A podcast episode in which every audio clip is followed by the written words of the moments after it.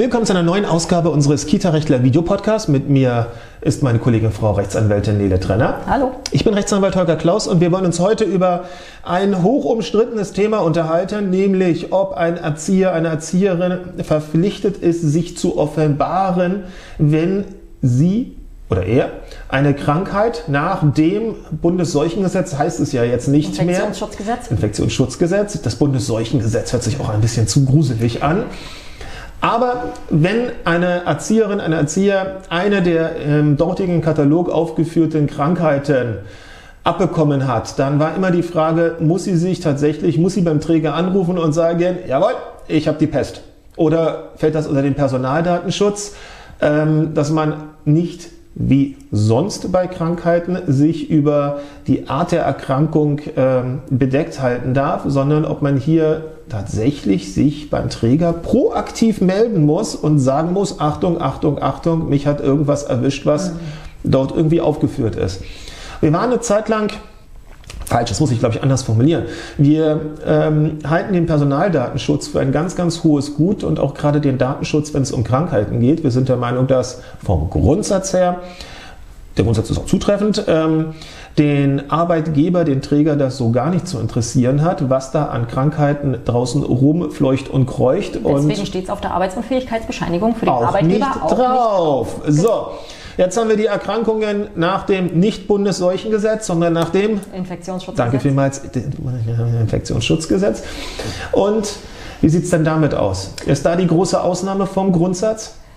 Es ist eine Ausnahme vom Grundsatz, wobei ich nach wie vor nicht so richtig zufrieden damit bin. Ähm, also der Grundsatz, genau, der bleibt bestehen. Man muss, es sich, man muss sich nicht äußern.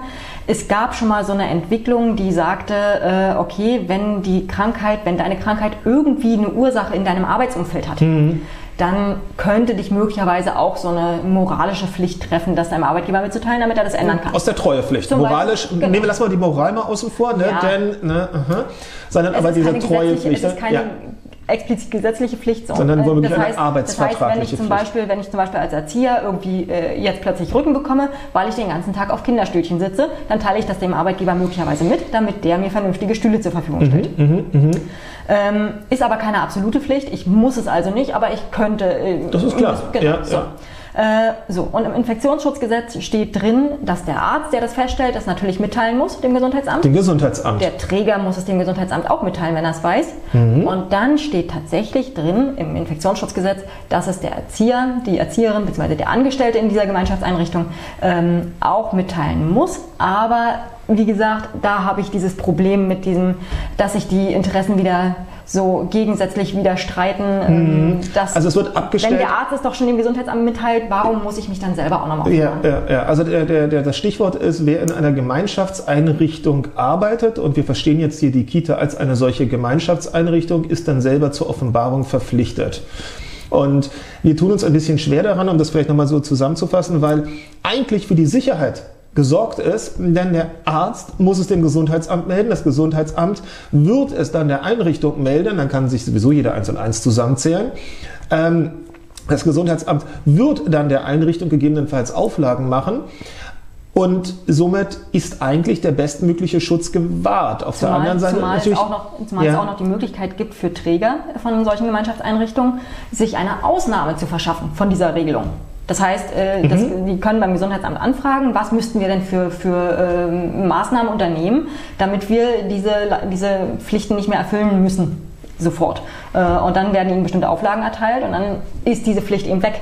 Aha, aha. Ähm, insofern könnte man überlegen, okay, kann man das nicht von seinem Arbeitgeber verlangen, dass er diese Maßnahmen sowieso ergreift, mhm. die ihm dann per Auflage erteilt werden würden? So dass ich selber dann nicht mehr gezwungen bin, mich diesbezüglich zu outen. Genau. Spannender Punkt.